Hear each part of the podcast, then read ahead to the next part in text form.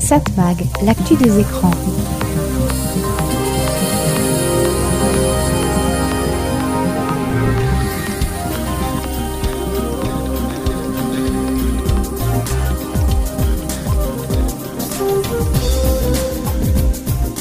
Hello, bonjour, qu'est-ce que je suis heureux de vous retrouver? C'est Serge Surpin qui vous propose comme chaque semaine sur cette fréquence Satmag. Satmag c'est l'actu des médias, l'actu de la communication, l'actu des écrans. Alors, euh, comme chaque semaine, on va parler médias, on va parler radio, on va parler télévision, on va parler internet, on va parler beaucoup de choses. On va parler de ChatGPT par exemple. Et oui, un sujet qui revient pas mal dans les médias. C'est assez étrange ce logiciel. On parlera de, de personnalités qui font du bruit dans les médias. On évoquera pas mal de choses. Allez voir, ça va être super passionnant. Satmag, l'actu des écrans. Mas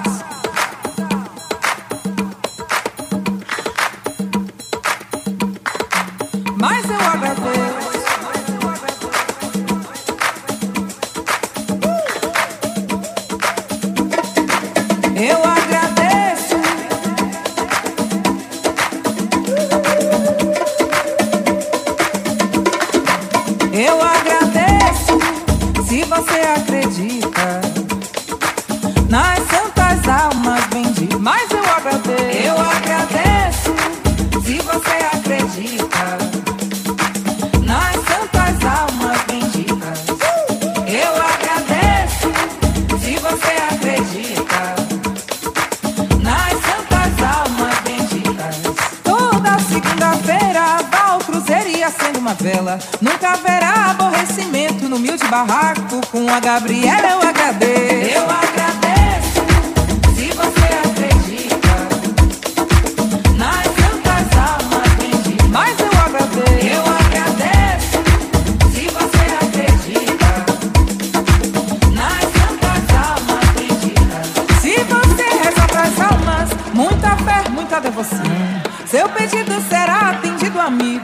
bom coração eu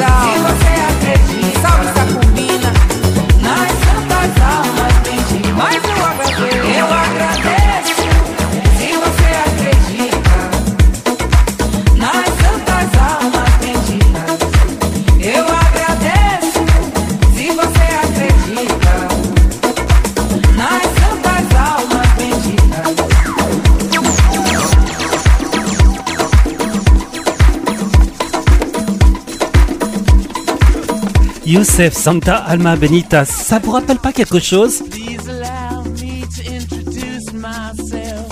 I'm a man of wealth. Ah oui, Rolling Stone, sympathie pour ce débile.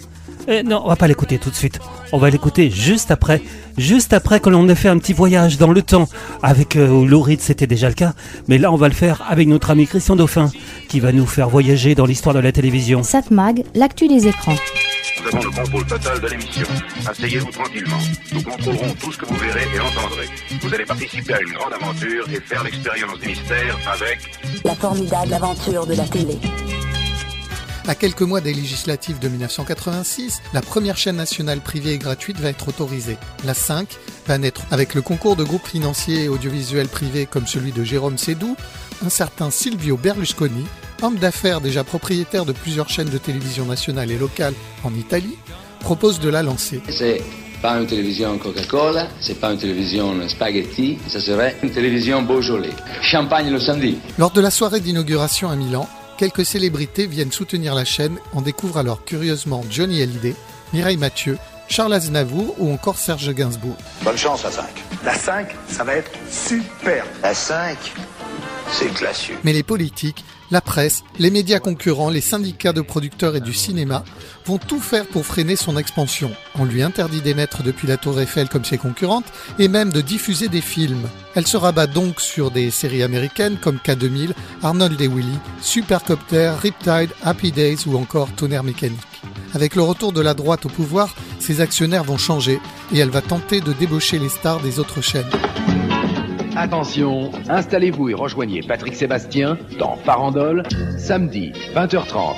Farandole, c'est sur la 5. Pour des contrats mirifiques, Patrick Sabatier, Patrick Sébastien, Stéphane Collaro, Philippe Bouvard, Thierry Ardisson ou encore Philippe Risoli rejoignent la 5, sans oublier aussi pour l'information Jean-Claude Boré, Gilles Schneider, Guillaume Durand ou encore Patrick de Carolis. La première fois, une chaîne de télévision va pouvoir offrir à ses téléspectateurs la somme de 100 millions de centimes. Vous avez bien écouté. 100 millions de centimes. En dépit d'une reprise en main par le groupe Lagardère, qui détient déjà la station Europe 1, l'échec financier ne tarde pas et l'entreprise est mise en liquidation. 5, 4, 3, 2, 1. Le 12 avril 1992, la chaîne va laisser un écran noir et une fréquence vide pour la première fois en France. Il est 13h30 ce mercredi 8 janvier 1975 sur TF1. Les jeunes téléspectateurs découvrent une émission en direct. Elle est présentée par Soisy Korn avec le concours de Jacques Trémolin ainsi que les magiciens Garcimore et Gilles Arthur. Les plus grands retrouvent aussi Patrick Sabatier. L'occasion est de proposer des jeux, des variétés, mais aussi des dessins animés et des séries toute l'après-midi. On retrouve également un temps Dorothée avant qu'elle ne parte pour Antenne 2 et des animateurs ou journalistes comme Claude Pierrard, Jean-Pierre Pernaud, Michel Denisot, Marc Menant, Nicolas Hulot ou encore Michel Chevalet. Merci de votre attention. Je vous dis Au revoir les amis, nous rentrons au pays, au pays d'Agla et Sidonie. Au pays d'Agla et Sidonie. Satmag, l'actu des écrans.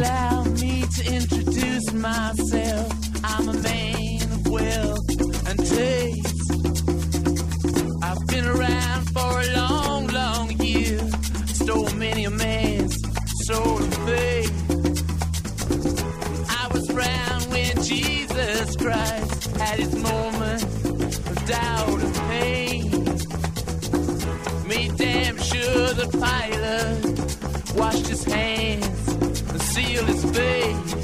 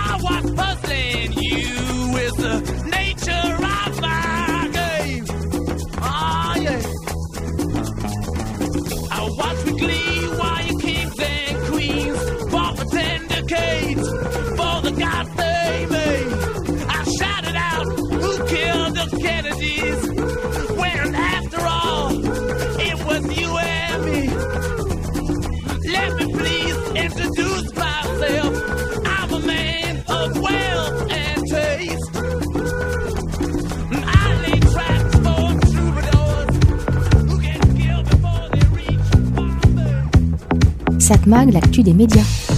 Allez, comme chaque semaine, on va jeter un coup d'œil sur les audiences de la télévision la semaine dernière. pour la période du 16 au 22 janvier. Des chiffres publiés par Médiamétrie et analysés en collaboration avec nos confrères de Satellifax. Déjà, on remarque que vous avez l'habitude de regarder la télévision en moyenne 3h32 minutes par jour. C'est 6 minutes de plus que la semaine précédente. TF1 accuse la plus forte baisse de la semaine. La une est à 17,8% de part d'audience. Et donc une baisse de 0,4 points en une semaine. Le prime recule de 0,9 points avec deux soirées à la baisse. Lundi, la série Lycée Toulouse-Lautrec est à 16,1%. Elle a perdu 3,1 points en une semaine. Vendredi, le jeu Une famille en or est à 13,2%. Elle a perdu 4,2 points en une semaine. France 2, France 2, bah bonne semaine hein, pour la chaîne publique. La chaîne progresse sur toutes les cases notamment avec Ça commence aujourd'hui, notamment avec N'oubliez pas les paroles. Quatre soirées sont en progression aussi. Mardi avec le lancement de la docu-fiction L'affaire d'Outreau, très bonne docu-fiction. Donc 15,5% de part d'audience. Jeudi envoyé spécial 11,3%. Samedi le nouveau jeu Le quiz des champions a bien fonctionné 16,3% de part d'audience. Et dimanche, la rediffusion du film Jack Reacher a elle aussi bien fonctionné, 17% de part d'audience. France 3, stable, à peu près stable, plus 0,1 point. France 3 est à 8,9% de part d'audience. Samedi, la rediffusion du téléfilm Crime à Biot a moyennement marché. Dimanche, le lancement de la mini-série britannique Mrs. Wilson n'a pas très bien fonctionné non plus. M6, 8% stable, enfin à peu près, euh, puisque la chaîne perd 0,1 point. Le prime time est correct, notamment grâce à la soirée scène de ménage qui a été vue par 13,6% du public ce mardi. France 5, France 5 est à peu près stable, 3,9%. Arte, 3,3%, elle aussi euh, en petite progression de 0,2 points. Du côté de ce que l'on appelle l'agrégat TNT, C8, 3,4%, stable. Elle conserve sa place de leader. TMC également stable, 3,1%. En seconde position donc. Et W9, 2,3% de part d'audience en légère baisse de 0,2 points.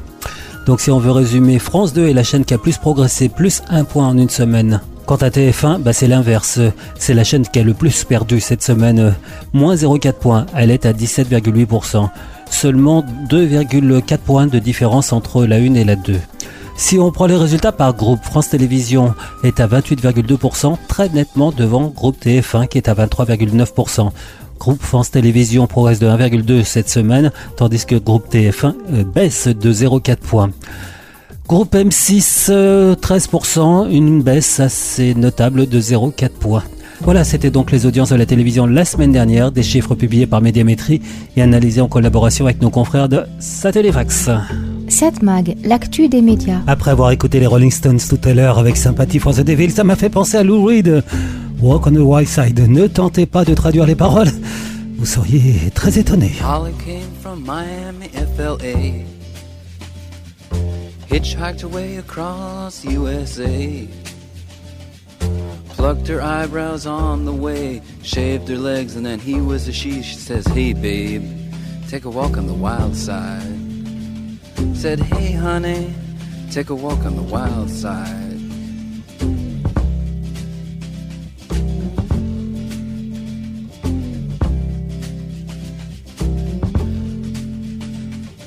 Candy came from out on the island. In the back room, she was everybody's darling.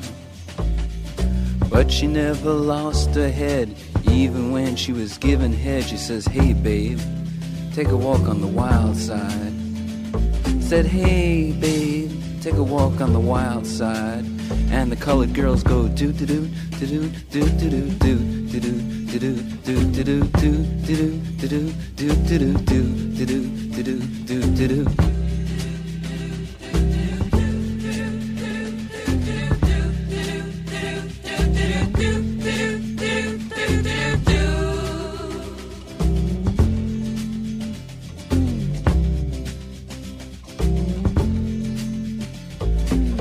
Little Joe never once gave it away. Everybody had to pay and pay. A hustle here and a hustle there. New York City is the place where they said, Hey, babe, take a walk on the wild side. I said, Hey, Joe, take a walk on the wild side.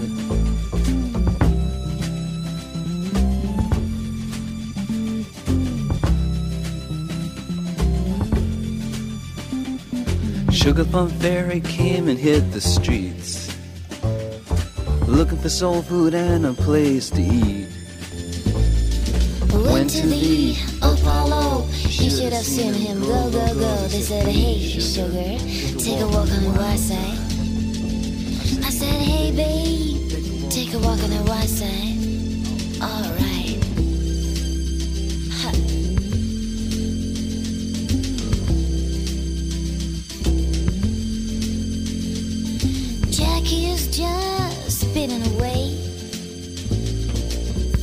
was James Dean for a day.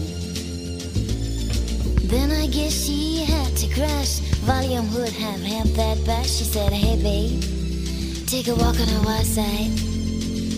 Said, Hey honey, take a walk on the white side. And the car girls say, do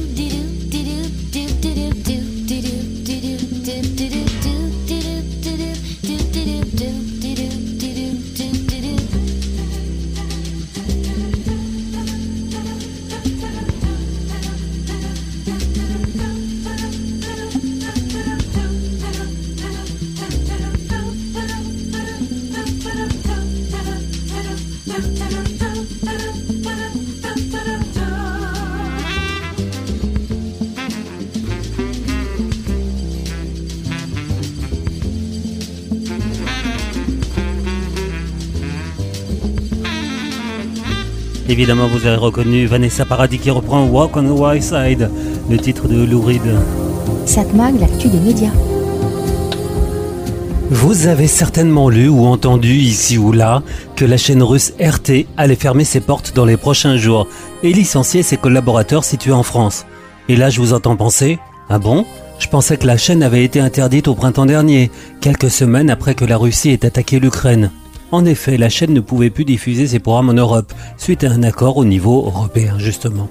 La présidente de la Commission européenne, Ursula von der Leyen, avait déclaré lors d'une conférence de presse Ils ne pourront plus diffuser leurs mensonges pour justifier la guerre de Poutine et semer la division dans notre Union. La décision a été confirmée par le tribunal de l'Union européenne. Alors, comment la chaîne russe pouvait-elle encore diffuser ses programmes depuis la France? Bah c'est simple, en envoyant son signal via Internet vers des pays non européens, la Russie probablement. Pour avoir un accès à la chaîne, l'internaute devait utiliser un VPN, un logiciel qui permet de faire croire à l'ordinateur qu'il se trouve ailleurs qu'en France.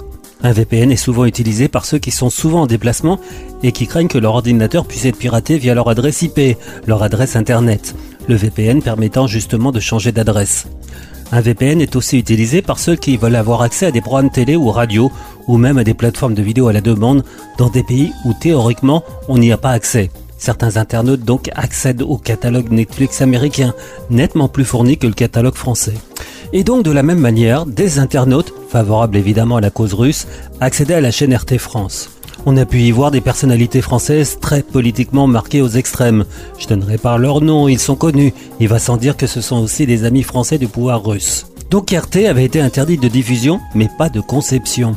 Les activités continuaient depuis les studios de Boulogne, avec du personnel payé en France.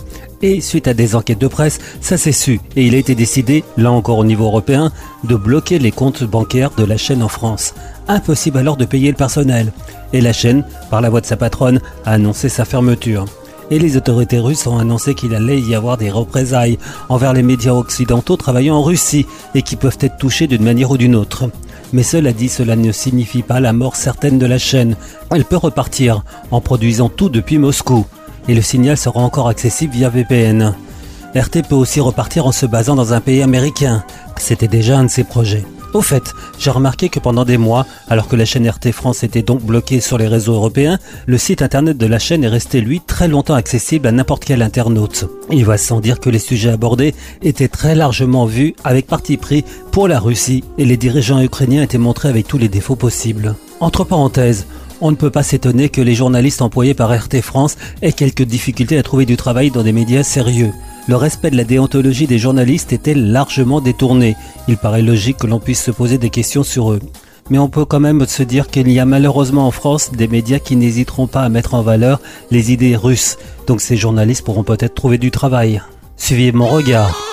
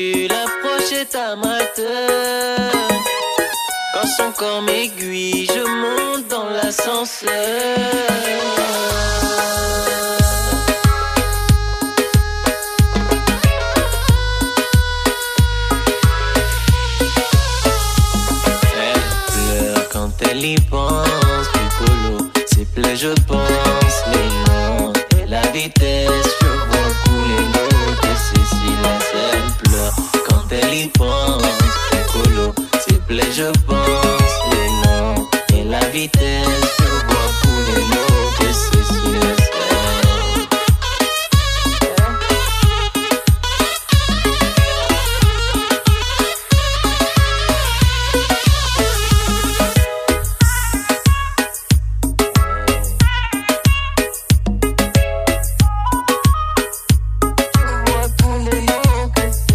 On aime toujours ici à cette Mac, Johan, euh, Papa Constantino, Bricolo. Non, c'est pas Bricolo. Satmag, l'actu des médias. Alors, est-ce qu'on va revivre cela? Les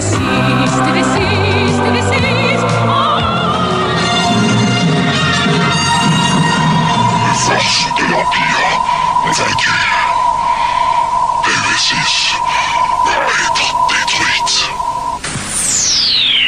Allons-nous revivre la fermeture d'une chaîne de télévision? Je vous rappelle que TV6 a cessé d'émettre le 28 février 1987, et cela après que le gouvernement du Premier ministre de l'époque, Jacques Chirac, ait décidé de casser les autorisations de diffusion de deux nouvelles chaînes de télévision qui avaient été accordées par le gouvernement de Laurent Fabius sous la présidence de M. Mitterrand juste un an plus tôt. Donc TV6 n'a émis qu'une seule année. Tout le monde s'accorde à dire que Jacques Chirac avait voulu, en accordant la fréquence à la CLT, autrement dit à RTL, il avait voulu faire plaisir à un de ses amis, ainsi que le gouvernement luxembourgeois. Quand TV6 a fermé ses portes, c'est M6 qui a pris sa place. Pourquoi est-ce que je vous parle de ça? Est-ce que l'histoire va se répéter? Est-ce que M6 va elle aussi perdre sa fréquence? On sait que son autorisation d'émettre arrive à échéance en début mai 2023, ainsi d'ailleurs que celle de l'autorisation de TF1. Normalement, la reconduction de l'autorisation d'une chaîne se passe comme une lettre à la poste. Mais cette année, ça sera peut-être différent, puisque Xavier Niel vient de déposer lui aussi un dossier pour récupérer le canal 6 de la TNT. Autrement dit, il veut prendre la place d'M6.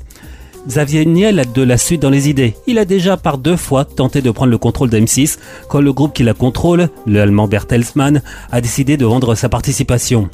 Xavier Niel avait montré son intérêt, mais c'est TF1 qui avait été retenu. Mais on le sait, l'autorité de la concurrence a bloqué dans les faits cette opération.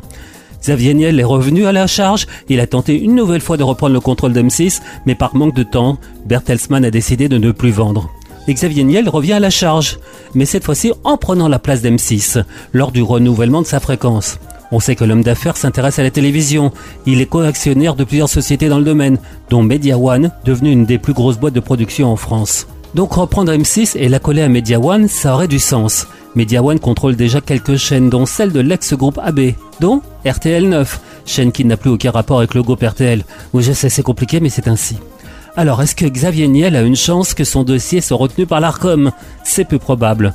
Contrairement à TV6 qui était à l'époque une petite chaîne avec peu d'audience, M6 c'est pas vraiment la même chose. Ce sont des milliers d'emplois, un groupe profitable. Tout cela pour repartir à zéro? Non, euh, peu probable. De plus, le groupe M6 resterait propriétaire de W9 et Sister. Bonjour le pataquès. Alors pourquoi est-ce que Xavier Niel a-t-il déposé un dossier? Certains disent que c'est pour forcer M6 à renforcer ses obligations de production, parce qu'il serait profitable à Media One. On dit aussi que Xavier Niel veut préparer l'avenir. Dans deux ans, C8 et CNews auront elles aussi leurs fréquences renouvelées, une occasion pour chipper des fréquences à un groupe qui a tendance à jouer avec les règles. Enfin, d'autres chaînes de la TNT pourraient être mises en vente et il pourrait tenter sa chance. Et puis, Xavier Niel peut aussi se porter candidat au canal 19 de la TNT, l'ex-canal de France O qui a fermé en août 2020. Alors tout ça c'est possible, mais on n'en sait rien. Mais beaucoup se demandent pourquoi Xavier Niel veut tant investir dans une chaîne de télévision alors que l'audience globale de la télévision est en baisse et est très concurrencée par les plateformes. Allez, va savoir les raisons exactes. Prochaine étape en tout cas, en mi-février, quand Xavier Niel auditionnera devant l'ARCOM, il en dira certainement un peu plus. 7 Mag, l'actu des médias. Des palmiers en hiver, qu'est-ce qu'on va bien pouvoir en faire Parfois six pieds sous terre, t'inquiète pas, tu sauras t'y faire. Ok, ils ont tout pour te plaire. Dans ce jardin, le cœur me serre. Les paris à Paris que je perds, ceux qui m'ont coûté cher pour te plaire. C'est pour te plaire. Tous ces palmiers en hiver, c'est pour te plaire. Des palmiers en hiver, paralysie dans mes yeux clairs. Pleurer sur comment ça tu sais faire, faire l'allemande, refaire la der des der. Ok, elle a tout pour me plaire. Dans ce jardin, regard sévère. Je te parie qu'à Paris tout se perd. T'inquiète pas, on pourra s'y faire. C'est pour te plaire. Tous ces palmiers en hiver. C'est pour te plaire.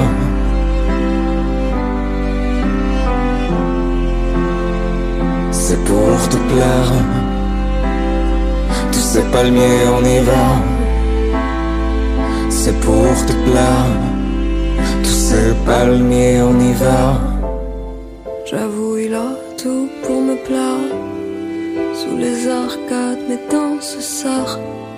Elle me dit qu'à Paris tout se perd, mais pas nous. Alors autant se taire. Ok, quitte à tout foutre en l'air. Petit matin, regard éclair. Les paris à Paris que je pars, ceux qui m'ont coûté cher pour te plaire. Et dans tes yeux verts, la médaille c'est revers. Moi je voulais juste te plaire.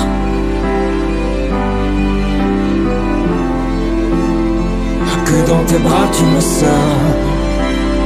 Fais-moi l'amour et la guerre. J'en ai plus rien à faire. J'en ai plus rien à faire.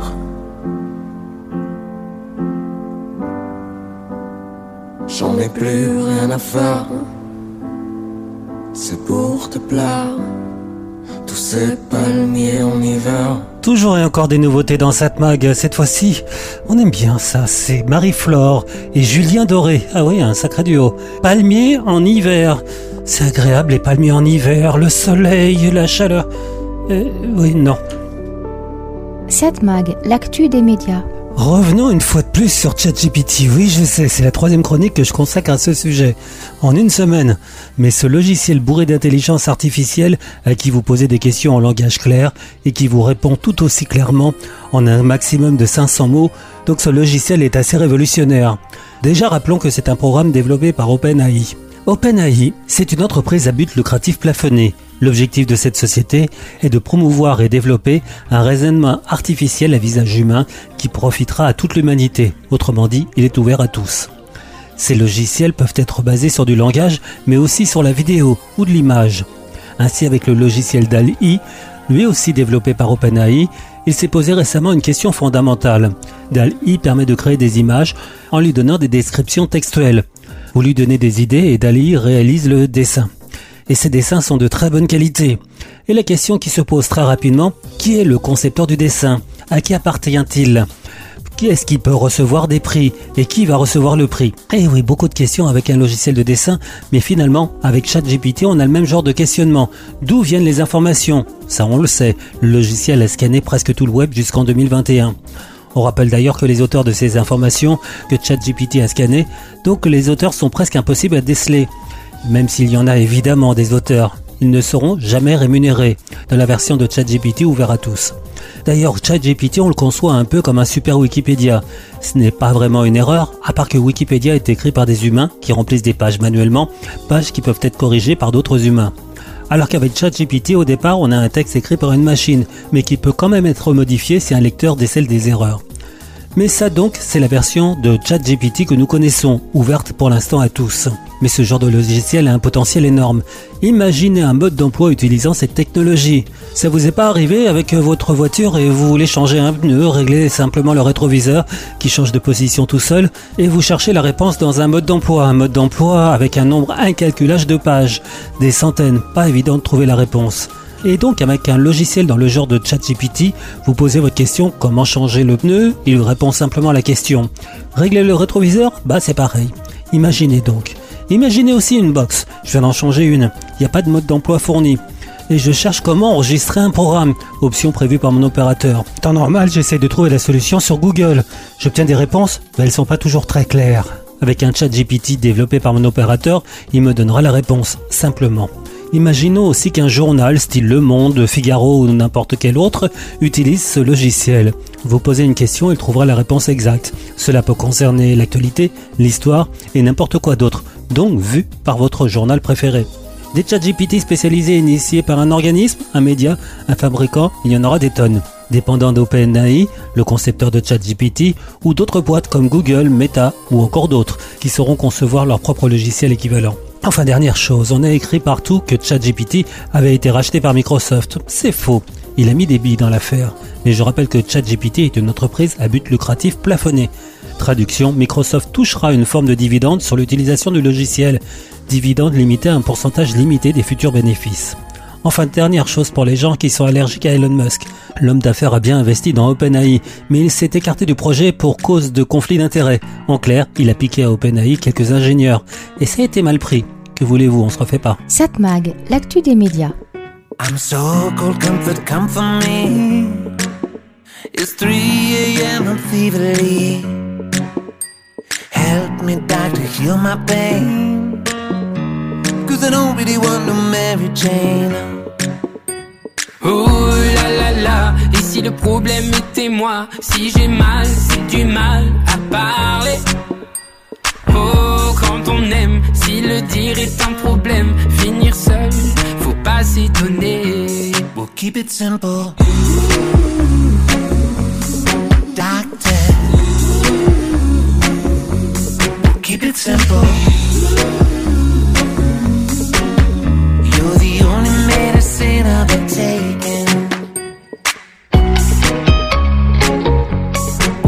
I've been. Emmurer nos émotions.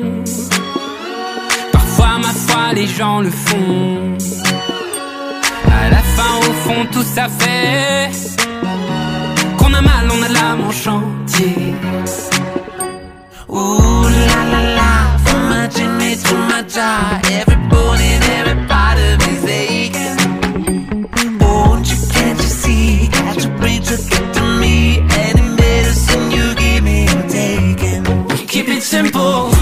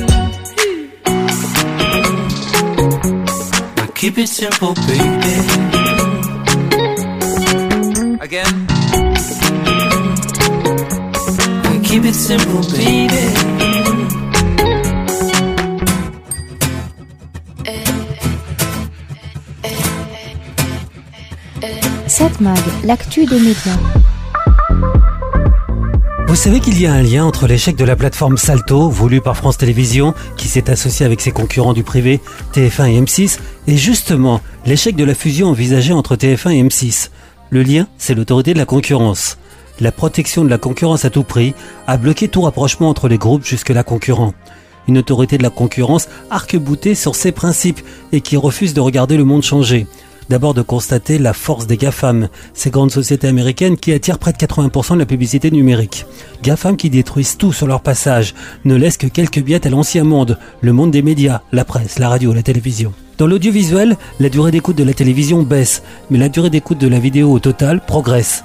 Moins de télévision traditionnelle, à part les chaînes d'infos qui cartonnent, plus de plateformes. D'où la volonté de rapprocher TF1 et M6, avoir la possibilité d'avoir un groupe qui approche les 40% de part d'audience, toutes chaînes confondues. Oui mais pas question, répond l'autorité de la concurrence, puisque TF1 et M6 réunis, c'est plus des deux tiers du marché publicitaire à la télévision. C'est vrai, mais c'est refusé d'envisager l'avenir. Les plateformes comme Netflix ou Disney se lancent dans le marché de la publicité. Il paraît logique de dire qu'elles vont très rapidement trouver leur place. Tout comme la fusion d'Artifnac avait été autorisée car on a pris en compte le marché global, Internet compris, dans l'audiovisuel, il fallait en faire de même, et même anticiper les tendances. Attendre, c'est être presque certain d'être dépassé demain. L'autorité de la concurrence préfère des groupes indépendants plutôt que des groupes puissants sur leur marché.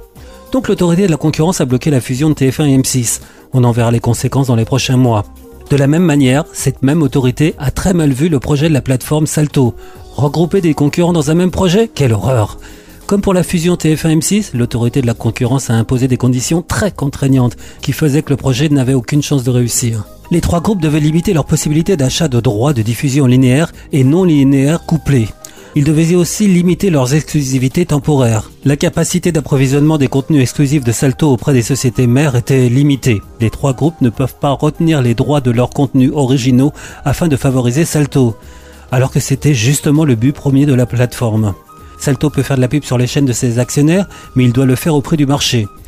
De même, Salto ne devait pas pouvoir diffuser les chaînes de la TNT en clair, ainsi que leurs services associés. En clair, Salto partait les mains attachées et en plus avec un budget rikiki, 100 fois moins élevé que celui de Netflix. Comment pouvoir espérer rivaliser? Impossible. Sans oublier qu'entre le moment où le projet a été envisagé et la date du lancement du bouquet, il s'est passé presque deux ans. Deux ans, tout a le temps de changer dans le monde numérique. En fait, vu les contraintes, les trois actionnaires de Salto auraient dû refuser de se lancer, tout comme TF1 et M6 ont annulé leur projet de fusion. Impossible donc de maîtriser les droits de diffusion et les règles françaises qui sont comme d'habitude trop contraignantes pour pouvoir évoluer.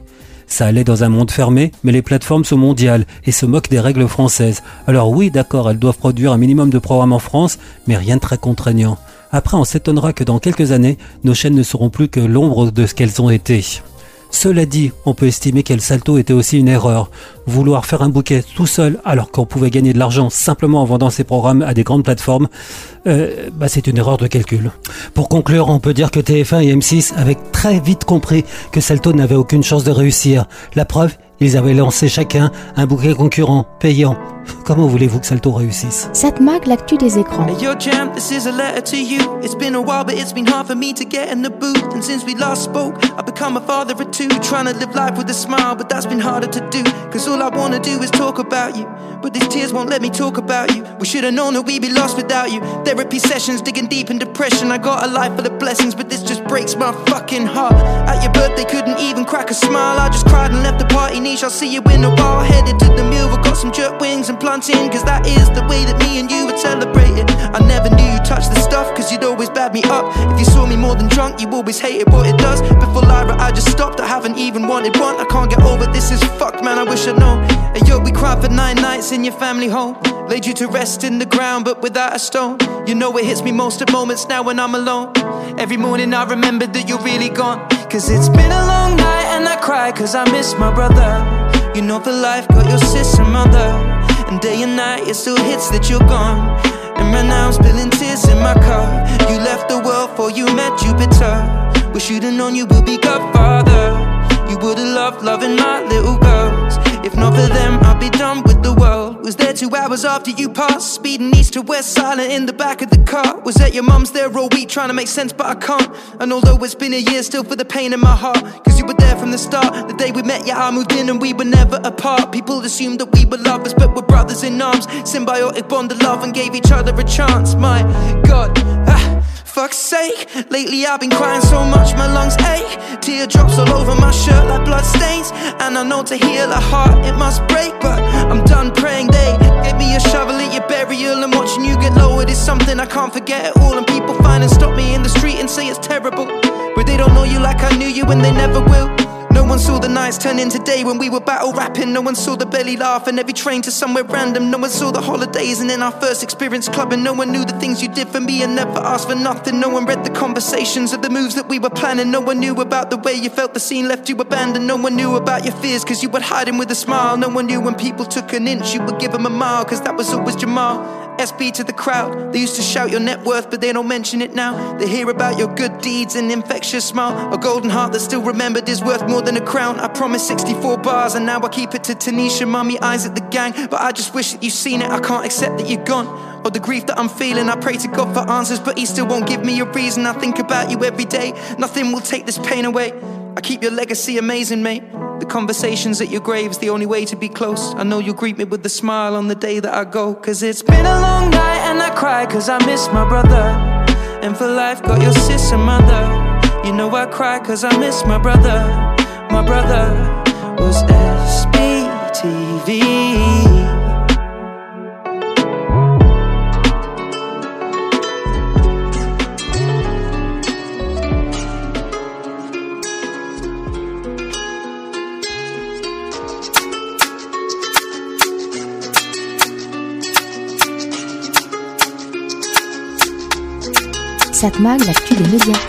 Quand Cyril Hanouna lance une diatribe contre France Télévisions, on se demande pourquoi il fait ça. Enfin, cela dit, ce qu'il dit ne surprend personne. La question serait plutôt pourquoi il dit ce qu'il pense? On rappelle que Cyril Hanouna a dit dans Touche pas à mon poste Privatisez-moi tout ça en parlant de France Télévisions. J'ai un truc qui me fait halluciner. Est-ce que vous savez combien donne l'État à France Télévisions et à Radio France par an? 4 milliards. 3 milliards 800 millions exactement. Et en plus, ils ont les pubs. Donc, quand on entend Cyril Hanouna dire cela, on n'est pas vraiment surpris.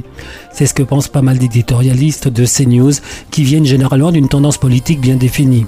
Mais Cyril Hanouna n'est pas un éditorialiste, c'est un animateur, et on s'attend pas à entendre un animateur prendre position de cette manière, sans filtre.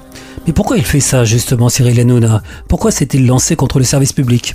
D'abord parce que dans un entretien paru dans Le Monde, la ministre de la Culture, Rima Abdul Malak, a appelé les chaînes du groupe Bolloré à traiter les affaires judiciaires avec mesure et respecter le pluralisme d'opinion. Traduction, on sait que la ministre et l'ARCOM ont très mal pris le fait que Cyril Hanouna demande une justice expéditive après une affaire d'assassinat d'une adolescente. De même, l'ARCOM a très mal pris le fait que ce même Cyril Hanouna insulte à l'antenne un député LFI, ce qui est entre parenthèses interdit par la loi. La ministre et les institutions comme l'ARCOM n'ont de cesse de protester contre les chaînes du groupe Bolloré qui ne respectent pas dans les faits le pluralisme. Et la ministre de rappeler aussi que C8 et CNews verront leurs autorisations d'émettre réétudiées en 2025, tout comme d'ailleurs celles de TF1 et M6 le seront dans les prochaines semaines. Donc pour la ministre, l'ARCOM devra regarder comment les chaînes de M. Bolloré ont respecté dans les faits leurs obligations. Et c'est pas évident.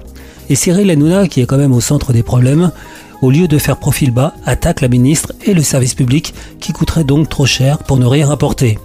La provoque plutôt que le profil bas. On pensait pas que Cyril Hanouna allait attaquer le service public, vu que, on rappelle, que Touche pas à mon poste a été créé sur le service public. Il mord dans la main de celui qui l'a nourri, pour faire allusion à un de ses propos. On rappelle aussi que le budget de l'audiovisuel public ne représente que 0,4% du PIB en France. Donc pas tant que ça. Il y a tant de choses qu'on l'on pourra rappeler finalement à M. Cyril Hanouna. Mais les attaques viennent aussi à un moment où les médias de M. Bolloré devraient faire profil bas. Mais c'est comme demander à un scorpion de ne pas piquer la grenouille qui le sauve. Vous connaissez certainement l'histoire. Profil bas, car outre le renouvellement des chaînes C8 et CNews, il y a aussi un autre problème encore plus grave. Les autorités de Bruxelles enquêtent sur l'acquisition par le groupe Bolloré du groupe Lagardère. Et tant que l'Europe n'a pas donné son accord, Vincent Bolloré n'a pas le droit d'imposer des décisions aux dirigeants de Lagardère. Dans les médias, mais aussi dans l'édition et dans la presse. Et comme la Commission européenne s'inquiète aussi du futur poids hégémonique du groupe Bolloré dans ces domaines, la fusion pourrait être remise en cause. Et si les enquêtes montrent en plus que Vincent Bolloré a fait ce que l'on appelle du gun jumping, c'est-à-dire intervention avant autorisation, ça pourrait lui coûter cher, très cher. Plus de 10% du chiffre d'affaires mondial de Bolloré, sans compter le refus de la fusion. Et comme Cyril Hanouna veut aider son patron, il pense que montrer les muscles ferait peur. Peu probable que ça fonctionne. Satmag, l'actu des médias.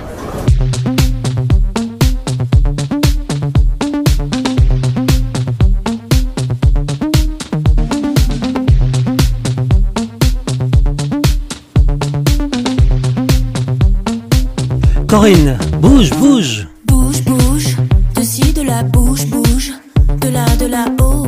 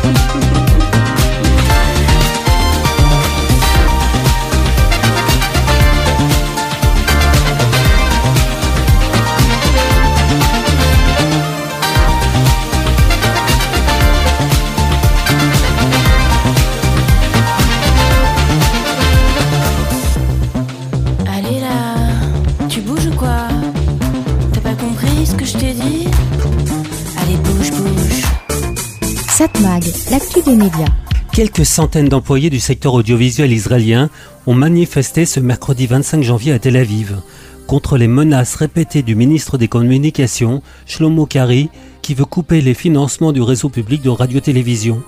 Nous sommes tous Cannes, pouvait-on lire sur les pancartes brandies au théâtre du centre de Tel Aviv, où étaient rassemblés des employés du secteur audiovisuel. Parmi lesquels Yor Raz, l'acteur principal de la série israélienne à succès Foda. À plusieurs reprises depuis sa prise de fonction en fin décembre, le responsable politique membre du Likoud, le parti de droite du Premier ministre Benjamin Netanyahou, a déclaré qu'il n'avait pas de raison de financer la société de radiodiffusion publique israélienne, autrement dit Cannes. Dans une interview accordée à la chaîne privée 12 en mi-janvier, Shlomo Kari a évoqué des coupes budgétaires de plus d'une centaine de millions d'euros. Il n'y a pas de place pour la radiodiffusion publique en Israël. Je ne ferme rien du tout, ajoutait-il pêle-mêle en affirmant vouloir une ouverture du marché à la concurrence où des journalistes plaisent au public plutôt que de travailler pour plaire à leur milieu. Les coupes budgétaires envisagées par le ministère entraîneraient la fermeture de Cannes, alors qu'elle est devenue en Israël et dans le monde un véritable symbole de la qualité et de la créativité israélienne. C'est ce qu'a rétorqué sur Twitter Golan Yospaz, le directeur de l'entreprise publique. La contestation gagne du terrain en Israël contre les réformes souhaitées par le gouvernement constitué en décembre dernier par Benjamin Netanyahou, alliant partis de droite, d'extrême droite et ultra-orthodoxes juifs, et dont les détracteurs craignent une dérive antidémocratique. Depuis le début de la semaine, plusieurs centaines d'employés du domaine des hautes technologies, secteur phare de l'économie israélienne, ont manifesté à Tel Aviv contre une réforme controversée de la justice. Samedi 21 janvier, des dizaines de milliers d'Israéliens avaient manifesté à Tel Aviv, Jérusalem et Haïfa, au nord d'Israël, pour réclamer leur refus de la politique du gouvernement. Ce n'est pas la première fois que Benjamin Netanyahou ou ses proches s'en prennent au service public de l'audiovisuel en Israël. On rappelle que Benjamin Netanyahou vient de former son sixième gouvernement depuis 1996. Il fait l'objet de différentes accusations par la justice. Les affaires le concernant sont toujours en cours. Benjamin Netanyahou n'apprécie pas que le service public, autrement dit Cannes, puisse lancer des enquêtes sur ses affaires, enquêtes qui ne lui sont généralement pas vraiment favorables. Déjà en 2017, Benjamin Netanyahou avait réussi à supprimer l'ancien service public israélien, l'IBA, lui aussi accusé de relayer les attaques judiciaires contre lui. l'IBA avait alors été fermé et remplacé par Cannes, qui officiellement vise à dynamiser un service public à bout de souffle, à regagner du terrain perdu face aux chaînes privées et à saigner un gouffre financier. Les objectifs formels de Cannes incluent la promotion de l'expansion des connaissances, de la culture israélienne et de l'innovation dans la radiodiffusion. Cela dit, Israël n'est pas le seul pays où l'on constate qu'un gouvernement veut s'en prendre au service public, accusé d'être trop indépendant. Ainsi, par exemple, en Grande-Bretagne, le Parti conservateur et ses premiers ministres ont tenté eux aussi de casser la BBC. BBC qui tient pour l'instant, mais avec des budgets largement réduits. Satmag, l'actu des médias. Mickey 3D, n'achetez pas mon disque. Bah, comment on va faire? Ah bah oui, on va le télécharger légalement et évidemment via une bonne plateforme. N'achetez pas mon disque, sinon je vais gagner plein d'argent. J'en ai marre de compter mes milliards. J'irai pas chercher mes victoires. Je veux plus qu'on me passe à la radio. Je veux plus qu'on me prenne pour un idiot. Je veux plus que les filles me téléphonent pour me dire que je suis leur idole. Non, n'achetez pas mon disque, car ça pourrait vous faire bizarre. Vous pourriez trouver ça troublant d'entendre des trucs un peu violents. L'injustice selon Saint-Mickey, debout contre le monde entier. Un peu vexé de l'intérieur, et puis d'ailleurs, et puis d'ailleurs.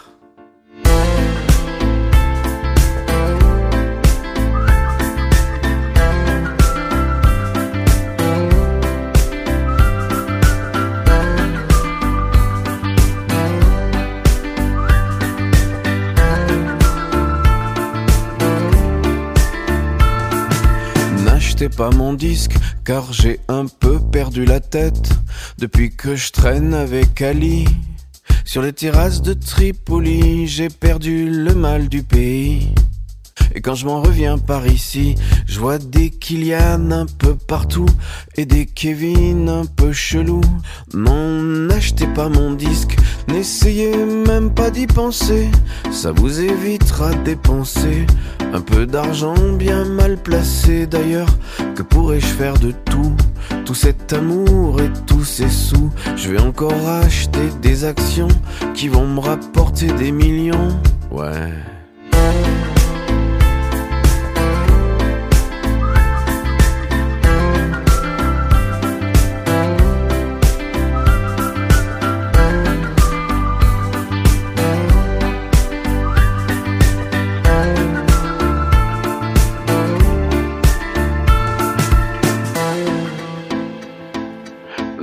Pas mon disque. Ça vous évitera de dépenser. Et moi de capitaliser. Avec mes copains financiers. Cet argent, on va lui parler. On va bien le déconfiner. Et puis le démultiplier. Il ne reviendra plus jamais.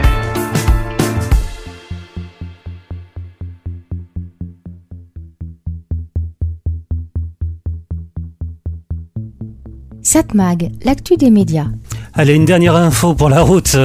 Euh, EDF a annoncé, c'est assez étonnant hein, cette histoire. EDF a lancé ce mercredi 25 janvier, en partenariat avec Canal VOD, une opération visant à promouvoir une consommation décalée d'électricité.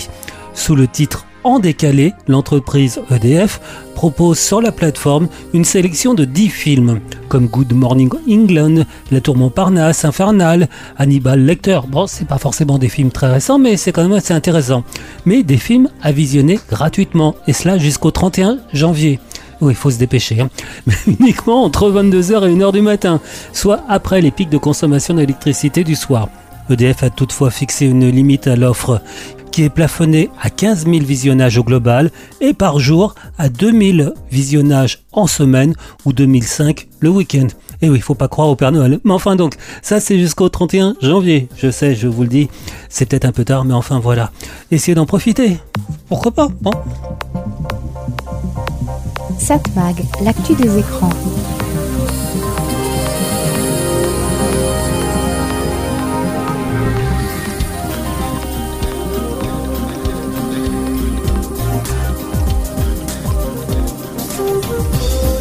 Et bien voilà, c'est terminé. C'était SacMad, c'était Serge Surpin qui vous proposait comme chaque semaine sur cette fréquence toute l'actualité des médias, toute l'actualité des écrans, toute l'actualité de la communication, des sujets toujours passionnants, des sujets sur lesquels je suis certain nous aurons l'occasion de revenir dans les prochaines semaines. Ah oui, l'actualité des médias bouge constamment. Je vous souhaite de passer une excellente semaine à l'écoute de votre radio préférée on se retrouve dès la semaine prochaine, évidemment.